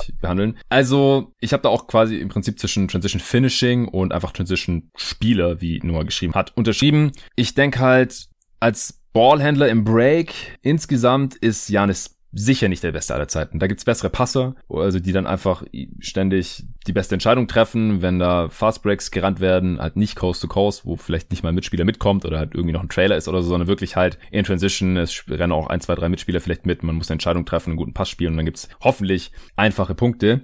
Und da gibt's einfach bessere als, als Janis. Und Curry habe ich da auch mit aufgeschrieben, weil es ist halt so krass, wenn der Typ in Transition läuft mit dem Ball, es orientieren sich halt immer ein, zwei Defender an ihm, an der Dreierlinie, weil alle Angst haben, dass er einfach einen freien Dreier hat. Und dann gibt's halt so viele einfache Layups und Dunks oder einen offenen Dreier für jemand anderen, dass es einfach höchst effizient ist, aber er ist auch als Transition Finisher die letzten Jahre, sowohl was die Frequenz angeht, als auch die Effizienz angeht, auch immer oben mit dabei gewesen. Er geht jetzt nicht jedes Mal zum Korb durch und da ist halt das Passing auch nicht mit drin, ist wirklich nur als Transition Finisher, aber selbst da ist Curry relativ oben mit dabei, weil er halt dann auch die Pull-Up-Dreier, wenn die Defense dann mal ein bisschen pennt, so hochprozentig trifft. Also da hätte ich äh, Curry auf jeden Fall auch noch mit drin, weil er einfach die Geometrie des Felds selbst in Transition so krass beeinflusst, auch noch viel krasser als Janis. Klar, da versucht einfach nur jeder irgendwie ganz schnell eine fucking Wall aufzubauen und zu gucken, dass der nicht einfach über alle drüber stopft oder Gott bewahre einen freien Dank bekommt. Aber haben wir ja gesehen, wie gut oder schlecht das funktionieren kann, gerade in den Finals mit dem alley da äh, gegen Chris Paul and One und sowas. Ist, man kann es einfach mal nicht aufhalten. Aber Curry kann halt tendenziell auch drei Punkte rausholen oder halt einen noch offeneren Wurf für einen Mitspieler oder halt einen Dank. Ansonsten natürlich LeBron, ja. Gerade wenn das Passing noch mit drin ist und alle orientieren sich halt ähnlich wie bei Janis auf ihn in der Transition Defense. Und er war halt auch über Jahre immer ganz oben mit dabei, teilweise auch noch effizienter als Transition Finisher. Er hatte Jahre, da hat er über 1,3 Points per Possession gehabt in Transition. Absolut krank. Heat LeBron ist in Transition einfach, ich glaube sogar historisch wirklich unerreicht. Ja, aber das war sogar Cavs LeBron, was ich gesehen habe, weil bei NBA.com die Transition Efficiency, die geht nur bis 2015, 16 zurück. Ja, aber also ich weiß, also auch nach, äh, da verlasse ich mich mal auf Ben Taylor, der hat die Daten dann ja auch nochmal analysiert, Ja. ähm, hat er LeBron in der Saison 12, 13 war es, glaube ich, als besten Transition-Scorer aller Zeiten auch nicht. Ja, habe ich auch so im Hinterkopf. Äh, 15, 16, ich habe es gerade nochmal offen. Da hat LeBron die sechstmeisten äh, Transition Possessions per Game gehabt und hatte 1,32 Points per Possession. Was halt mit deutlichem Abstand besser ist als alle, die ähnlich viel hatten. Also Durant hatte eine Possession weniger äh, in Transition. In dem Jahr hat er auch 1,32, aber eine Possession hin oder her. Das macht halt schon einen relativ großen Unterschied hier aus.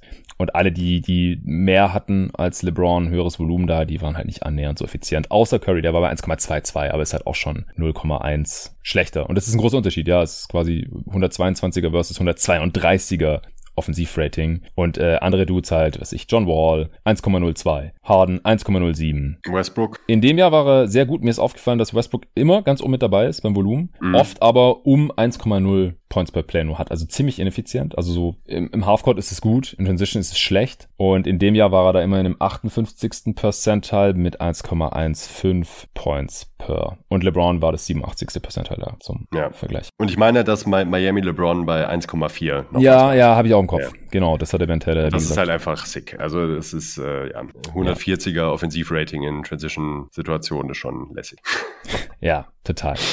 Und da kommt auch Janis, also der hat ein höheres Volumen die letzten Jahre, da war er auch immer ganz oben mit dabei, aber da kam auch Janis bisher noch nicht ran, der ist immer so bei 1,2 ungefähr. Der hatte, glaube ich, seine beste Saison jetzt gerade in der abgelaufenen, wo haben wir ihn? 1,23. Ich glaube, er war einmal bei 1,28 oder sowas. Aber ja, ähm, LeBron hätte ich da auch noch über ihm, weil er einfach ein noch besserer Playmaker ist als Ja, das ist einfach die Giannis. Kombination aus äh, Masse, Schnelligkeit, Athletik und Vision und Passing Skill und Finishing Skills äh, ist halt einfach äh, verdammt schwer zu toppen. Also da schaffst halt nicht. Der kann sich halt den Ball am eigenen Brett holen, mit Vollspeed rübergehen, ist schneller als fast alle auf dem Feld, ist äh, schwerer als fast alle auf dem Feld und kann mit Prime, Kontakt ja. abschließen oder halt das richtige Play machen, Kickout spielen, Early Offense initiieren. Also ähm, ist halt relativ grenzenlos. Also für ja. da auch alle, die die Zeit nicht so ganz mitbekommen haben, gerne noch ein paar Videos von Miami LeBron angucken. Da kann man auch gerne die Ben Taylor Videos von Thinking Basketball im YouTube-Channel sich sehr gerne zu Gemüte führen. Da geht er auch nochmal ganz dezidiert darauf ein, was LeBron in seiner Prime in Miami so im Fastbreak veranstaltet. Ja, total. Noch zwei äh, Gedanken dazu, die du gerade bei mir getriggert hast. Also ich habe, als ich in Miami gelebt habe, ja auch relativ viele Live-Spiele gesehen und es ist immer noch mal krasser, Spieler live zu sehen.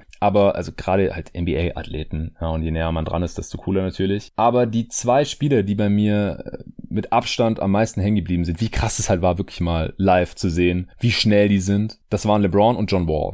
Und das, das werde ich halt niemals vergessen, wie krass schnell LeBron in dieser Saison 2012, 13 war. Und das zweite ist, wenn Leute, die nichts mit Basketball am Hut haben, die irgendwie mitbekommen haben, LeBron ist der beste Spieler der Liga, äh, wenn ich mal gefragt habe, so, ja, wieso ist denn der der beste Spieler der Liga, habe ich halt immer gesagt, der ist vielleicht der stärkste Spieler der Liga und vielleicht der schnellste Spieler der Liga in einer oder derselben Person und hat halt noch krasse Skills. Einer der besten Passer der Liga und kann auch ganz gut werfen. Also das, damit können halt auch Leute was anfangen dann, die nichts mit Basketball am Hut haben. So, vielleicht schnellster Spieler der Liga, vielleicht stärkster Spieler der Liga. Das ist einfach. Ja, das vergisst man bei LeBron halt gerne, ne? Wenn man jetzt auch sieht, wenn er als so als Muskelberg noch durch ja. die Gegend läuft und halt fast schon schwerfällig stellenweise daherkommt im Vergleich zu früher. Ja, ähm, ja ich merke schon wieder, ich könnte schon wieder in LeBron-Pod verfallen. Jetzt die einzelnen Phasen seiner Karriere, die späte Cleveland-Zeit, da war noch spritziger, aber nicht ganz so schwer, bla bla bla bla bla. Miami LeBron in Transition ist ähm, eine Macht gewesen. Die einzigen Spieler, die mir noch eingefallen sind, die ich einfach auch nennen wollen würde, Bitte. waren äh, Derrick Rose, hm. ähm, der in Transition auch ein Beast war in der, zumindest in seiner MVP-Saison, ähm, sehr, sehr schwer zu stoppen, auch Coast to Coast, auch stellenweise gerebound hat und einfach dann wahnsinnig schwer, sehr explosiv, einfach ähnlich wie Westbrook und Wall, den würde ich so ungefähr in dieselbe Kategorie packen in der Hinsicht, hat aber eben dann natürlich nicht das Niveau, das äh, Janis oder auch Le LeBron erreichen können, aufgrund ihrer Physis allein schon.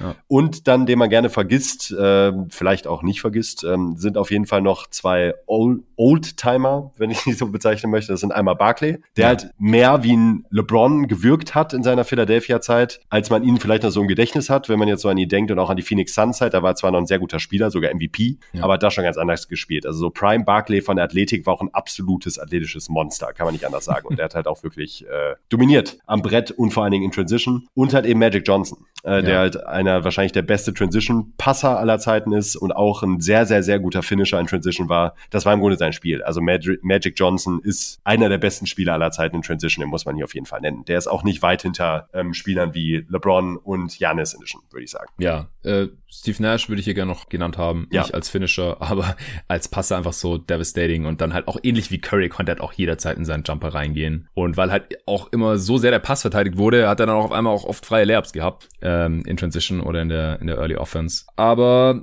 Coast to Coast, war das jetzt auch schon so deine Reihenfolge oder hast du da nochmal differenziert? Nee, da habe ich dann, also das passt dann eigentlich schon ziemlich gut. Da würde ich auch äh, LeBron an 1 sehen, auf 2 wahrscheinlich schon Magic und Janis auch tatsächlich mhm. mit dabei. Und dann kommen Spieler wie Barclay. Ja. Also als, als reiner Transition Finisher, da hätte ich Janis auch ganz oben mit dabei. Auch ja. hier wieder Disclaimer. Ich habe wenig von Barkley gesehen und noch wenige von Magic Johnson, weil ich mir einfach nicht irgendwelche alten Spiele bei Pontel bestellt habe, früher mir die alle reingezogen habe, im Gegensatz zu dir. Aber glaube ich dir natürlich. Und wenn man halt das Gesamtpaket dann betrachtet, dann würde ich da auch LeBron vorn sehen. Dann kommen wir jetzt zur letzten Frage. Und zwar von Timo Ruprecht. Also er hat hier zwei verschiedene Sachen gefragt oder geschrieben. Er hat geschrieben, ich versuche das jetzt mal so gut wie möglich vorzutragen hier. Ich bin sehr großer Fan von deinem Podcast und höre ihn ausschließlich in unserer stressigen Mutterstadt. Gutes muss man schützen und wir Berliner sind immer füreinander da. Daher wollte ich mal fragen, ob es auch eine 20er Stufe zum Supporten gibt oder ich deinen Podcast noch anderweitig einen Zehner zukommen lassen kann. Ich brauche dit Sabbel von dir und deinen Jungs. Zudem würde mich interessieren, mit welchem Ball ihr zockt. Sonnige Grüße aus Weißensee. Also ich bin ja kein Ur-Berliner, deswegen kann ich auch echt nicht gut Berlinern. Aber vielen Dank auf jeden Fall an dich, Timo. Ich habe dir auch schon separat zurückgeschrieben, äh, falls sich der eine oder andere noch fragt. Und die Frage kam in letzter Zeit auch öfter. Es gibt keine 20er Stufe, also 20 Euro im Monat auf Steady. Ich überdenke gerade die Supporter-Stufen oder das Supporter-Modell allgemein auf Steady. Das wird sich niemals im Leben negativ auswirken auf die bisherigen Supporter, aber eventuell wird es da andere Pakete oder ein anderes Modell geben für zukünftige Supporter. Eine 20er Stufe weiß ich noch nicht, ob es das gibt. Ähm, man kann jeden Tag NBA aber auch abseits von Steady äh, supporten und zwar einfach äh, per Dauerauftrag oder Überweisung auf ein dafür eigens eingerichtetes Konto. Manche Leute wollen sich einfach nicht bei Steady anmelden. Äh, die sagen auch, ich brauche nicht die ganzen Vorteile da, wenn es da Gewinnspiele gibt oder Supporter-Fragen oder manchmal poste ich ja dann auch, was weiß ich, wenn wir unsere All-Star-Teams hier zusammenstellen. Die Top 30 werde ich da definitiv posten und ähm, Shoutouts und so brauchen die alles nicht. Die sagen, wir wollen auch, dass 100% davon bei dir ankommt. Steady behält ja 10% als Gebühr ein. Ich muss die Gebühren abführen für die Zahlungsmethode, je nachdem, was das ist. Äh, kostet es unterschiedlich. Steuern muss ich natürlich so oder so zahlen. Aber ja, wenn ihr mich noch anderweitig supporten wollt und nicht über Steady, dann schickt mir einfach eine Mail jeden Tag gmail.com. Zur zweiten Frage.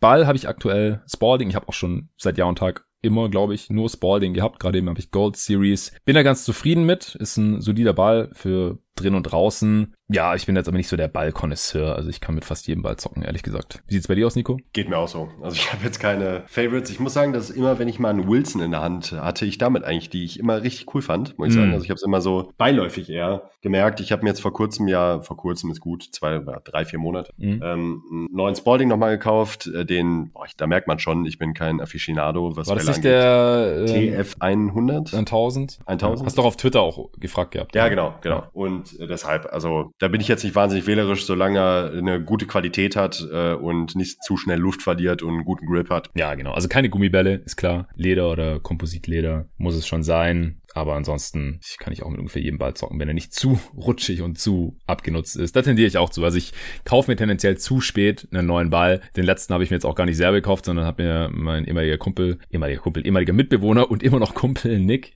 Shoutout an ihn an dieser Stelle. Ich denke, er hört zu, er hört fast jeden Pod. Äh, der hat gesehen, mit was für einem alten Ball ich zock und hat mir dann zum Geburtstag einen neuen geschenkt. Sehr, sehr aufmerksam. Also ich reite die tendenziell auch immer eher zu weit runter, bis dann der Grip wirklich gar nicht mehr vorhanden ist. Aber ja, es ist bei mir eigentlich immer Sporting gewesen. Aber ich, ich zock auch mal mit einem Morton oder mit einem Wilson. Ist mir eigentlich auch egal. Diesen, da gibt's auch sehr geile Bälle. Und in der NBA wird ab der nächsten auch mit Wilson gezockt. Okay, dann würde ich sagen, äh, war's das hier auch mit dem zweiten Teil der Fragen. Nochmal vielen Dank an alle Fragensteller, natürlich auch an alle, die jeden Tag NBA schon supporten, alle 356 Supporterinnen und Supporter, wenn ihr auch am Start sein wollt, dann gerne auf steadyhq.com slash jeden Tag NBA. Ihr könnt auch einfach jeden Tag NBA.de eingeben, werde dahin weitergeleitet, könnt euch das mal anschauen. Äh, was Ein Döner weniger, zwei Bier weniger und jeden Tag NBA supporten, bitte. Danke dir. Genau, könnt ihr euch mal angucken, was dahinter steckt hinter dem Projekt. Und äh, wie gesagt, es läuft gerade ganz gut. Jetzt gibt's hier noch ein paar Folgen. Es wird natürlich nochmal die äh, Free Agency gecovert, wenn die letzten Spieler dann da auch äh, unter der Haube sind und ihr zu Hause gefunden haben. Dann äh, wird's, während ich im Urlaub bin, ein paar zeitlose Folgen geben. Ein, zwei Redrafts. Hier die äh, Top 30 Spieler wahrscheinlich auf drei Parts aufgeteilt. Ich äh, habe jetzt heute David angehauen, ob er mir einen Summer League Podcast aufnehmen möchte. Summer League läuft jetzt seit ein paar Tagen schon. California Classic und dann auch natürlich die Las Vegas Summer League. Äh, mega Bock drauf. Auch zu geilen deutschen Zeiten. Jetzt am Sonntag zum Beispiel kann man mehr oder weniger, ich glaube, so zwölf Stunden Basketball schauen, wenn man Bock drauf hat. Und die ganzen Rookies ähm, spielen da jetzt auch und so. Es gab seit zwei Jahren kein Summer League. Ich bin ein bisschen heiß drauf, muss ich sagen, nachdem ich Olympia jetzt ein bisschen verpasst habe, weil das zeitlich bei mir nicht so gepasst hat. Mit Summer League passt das dann besser und David guckt sowieso alles und dann gibt's da noch ein Pöttchen und dann äh, gibt's hier erstmal eine Pause und in der werde ich dann auch mal ein bisschen rumrechnen, bisschen überdenken, wie ich das hier mit jeden Tag NBA gestemmt